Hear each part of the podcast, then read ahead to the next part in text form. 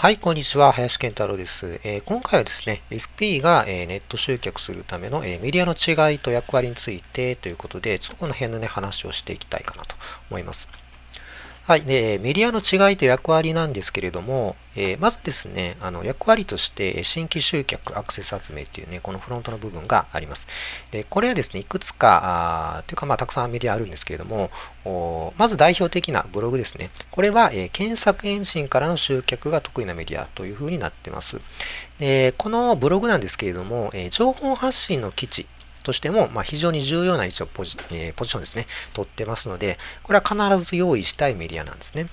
えー、例えばですね、あのー、集客はそもそもね、そのブログだけではできないとしても、ホームページとして活用したいというふうな目的もありますよね。その場合も、作るものは同じになりますので、ただその体裁とかね、えー、と情報発信のポリシーが違うだけですので、このブログとかホームページっていうのは必ず用意したい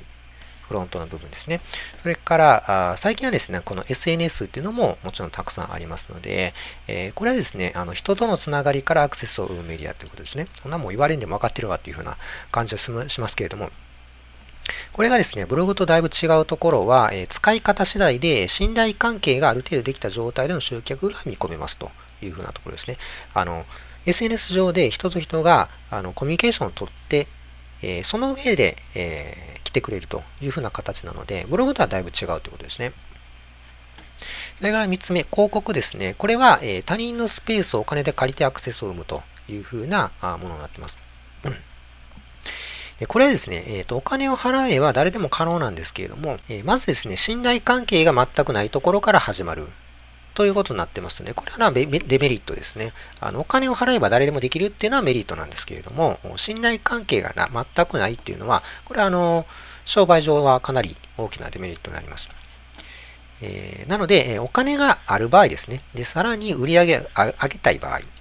は有効なんですけれども、例えばですね、まあ、企業とかで、えっと、お金がじゃんじゃんあるとか、その商品とかサービスの利益率が高いということであれば、その広告だけで集客できる場合もあるんですけれども、この信頼関係が薄い状態から始まってますので、これはあのお勧めはできないってことですね。うん、例えば、あの、ブランド戦略とかありますけれども、これはあの信頼関係をもう底上げしちゃうってことですね。何々といえば何々っていうの頭の中に皆さん刷り込まれてますから、あもう、なんていうのか、その時点で信頼関係がちょっと高いんですね。でその上で、えー、広告を打つということであれば、あ、この企業のこの商品がまた出たんだね、みたいな感じで、あの非常にま信頼関係高いところからいきますんで、その場合の広告の費用対効果っていうのはあの高くなっていくことになります。なので、まあ、こういった戦略は使えると思うんですけれども、これは個人では結構使いにくいですね。あの、何々といえば誰々さんみたいな、そこまでのブランドを勝ち取るって相当大変だと思うんですよ。なので、この個人で、え広告で、えできるだけそのこ、うん、費用対効果を上げようとする戦略っていうのは、なかなか難しいところがありますんで、まあ、おすすめはちょっとできないっていうところですね。なので、この最初のね、ブログとか SNS とか、こういったところをまあしっかり活用していきましょうというふうな話になります。で、2番目ですね、え、ー、と、この下の部分にある、うん、当たるんですけれども、役割としては、信頼関係構築というふうなあ部分があります。で例えば、えこれに使えるメディアとしては、メルマガですね。えメルマガは、一通一通ですね、毎日読者さんに、え届けることができますので、このフロントですね、フロントから、え来てくれた方に、えさらに信頼関係を作っていく。そういったことができるメディアになってますね。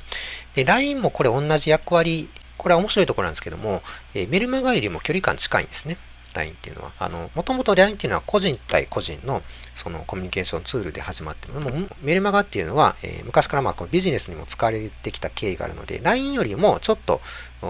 なんていうかな、距離感があるんですね。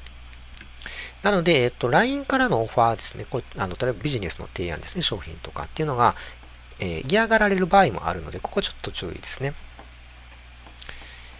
はい。で、これ最後ね、提案のフェーズ提案の役割があるんですけれども、これはまあメディアと直結しているというよりは、このメディアのどのタイミングで提案するかってことですね。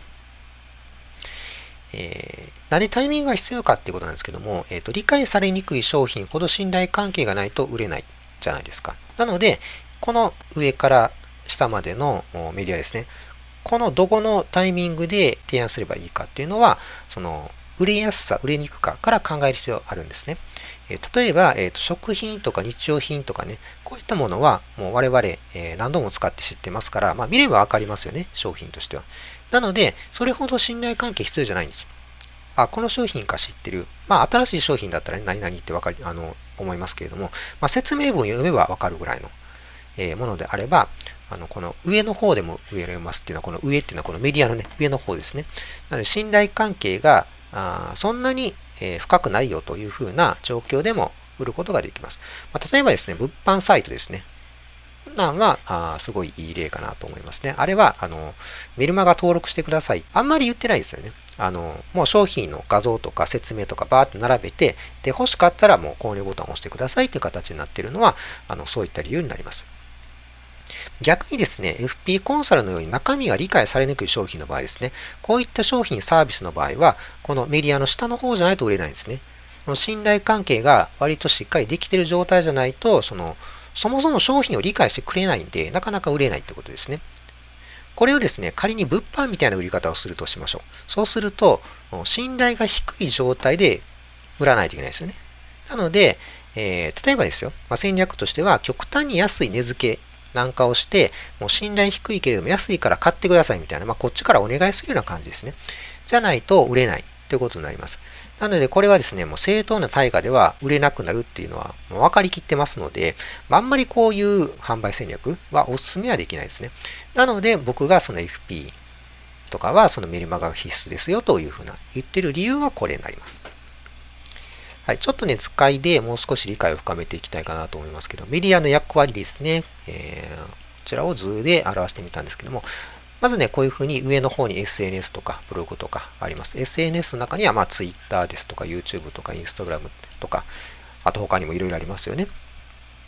で、ブログは、ワードプレス使って、えー、ホームページみたいに立ち上げるものであったり、まあ、無料ブログがあったりしますけれども、まあ、無料ブログはね、ちょっと推奨は、あの、しません。別に使ったらいかんということはないんですけれども、あの、使う場合のリスクとかもありますので、それを理解した上で使うということであれば問題ないんですけれども、やっぱりその自分のね、ブランド力曲げるという意味での、そのホームページ代わりにやっぱブログ立ち上げたいということであれば、やっぱりワードプレスが汎用性があっていいのかなというふうなところですね。下、この下ですね、に先ほど言ったように、信頼関係構築のメルマガラインが控えているというふうな形になります。でこれが上がね、えーと、フロント集客の部分ですよということですね。で、このフロント集客で、えー、集まってきていただいたお客様、候補の方々に対して、えー、メルマガとか LINE をお送りして、えー、信頼関係を構築していきますよという流れなんですけれども、えーと、この矢印がですね、あの上下に向いてると思うんですけども、この下向きだけじゃないんですね。もちろん下向きがあの一番、あの例えばこれから集客を始めるって場合は、この下向きしかないと思うんですけども、メルマガ LINE 読者さんが増えてきましたというふうな状況になってくると、この上にもいけるんですね。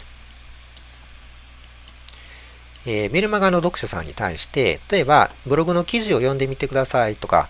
あじゃあ読んだ上で感想くださいっていうようなこともできますし、えー、SNS をね、えー、もっと盛り上げたいので、いいねよろしくお願いしますとかいうふうなこともメルマガ読者さんに、えー、お願いすることができると。いうようなことができますので、このあの上とですね、下のメディアっていうのが育ってくると、だんだんその相乗効果で、どんどんそのメディアが強くなっていく、集客力が上がっていくっていうことがありますので、ぜひですね、今回のこの役割分担っていうのを覚えていただいて、あの、トータルでですね、あの、どうやって集客していこうか、そのメディアをどうやって活用していこうかっていう、その戦略をですね、立てて、えー、上手にね、集客していってもらったらいいかなと思います。はい、今回の動画は以上になります。どうもありがとうございました。